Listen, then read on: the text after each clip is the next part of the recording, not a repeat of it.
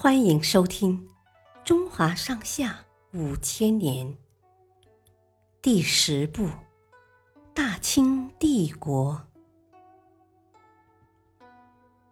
宣统帝退位。武昌起义成功后，革命党人宣布废除清朝宣统皇帝的年号，建立新政权，国号为中华民国，由协统黎元洪担任都督。接下来，十几个省市通过武装起义脱离了清政府的统治。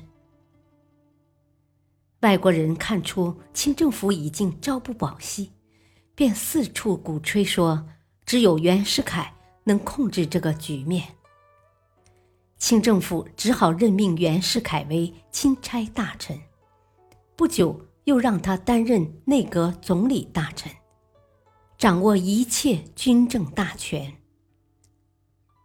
之后，袁世凯派兵攻打南方的起义军，很快。占领了汉口和汉阳，但这个时候他有了自己的打算，决定暂时不去攻打武昌，而是秘密派人去跟武昌的革命党谈判，准备推翻清政府，夺取最高统治权。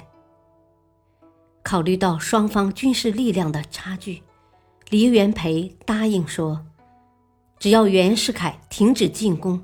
推翻清朝统治，我们就选他做民国的大总统。得到了这份保证，袁世凯喜不自胜，亲自去劝隆裕太后和宣统皇帝退位，并保证为他们保留宣统皇帝的称号和皇族私产，每年由中华民国拨给皇室四百万元。慈禧太后和光绪皇帝在几年前就病死了，在位没几年的宣统皇帝才六岁，隆裕太后和小皇帝只能听从袁世凯的安排，选择退位保命。一九一二年二月十二日，宣统皇帝退位。就这样，统治中国两百六十多年的清朝。到此结束，中国两千多年的君主专制制度也到此完结。朋友们，在您的倾力陪伴下，中华上下五千年已全部播讲完毕。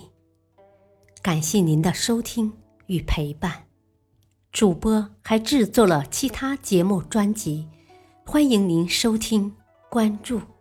分享，期待您的指教。谢谢，再会。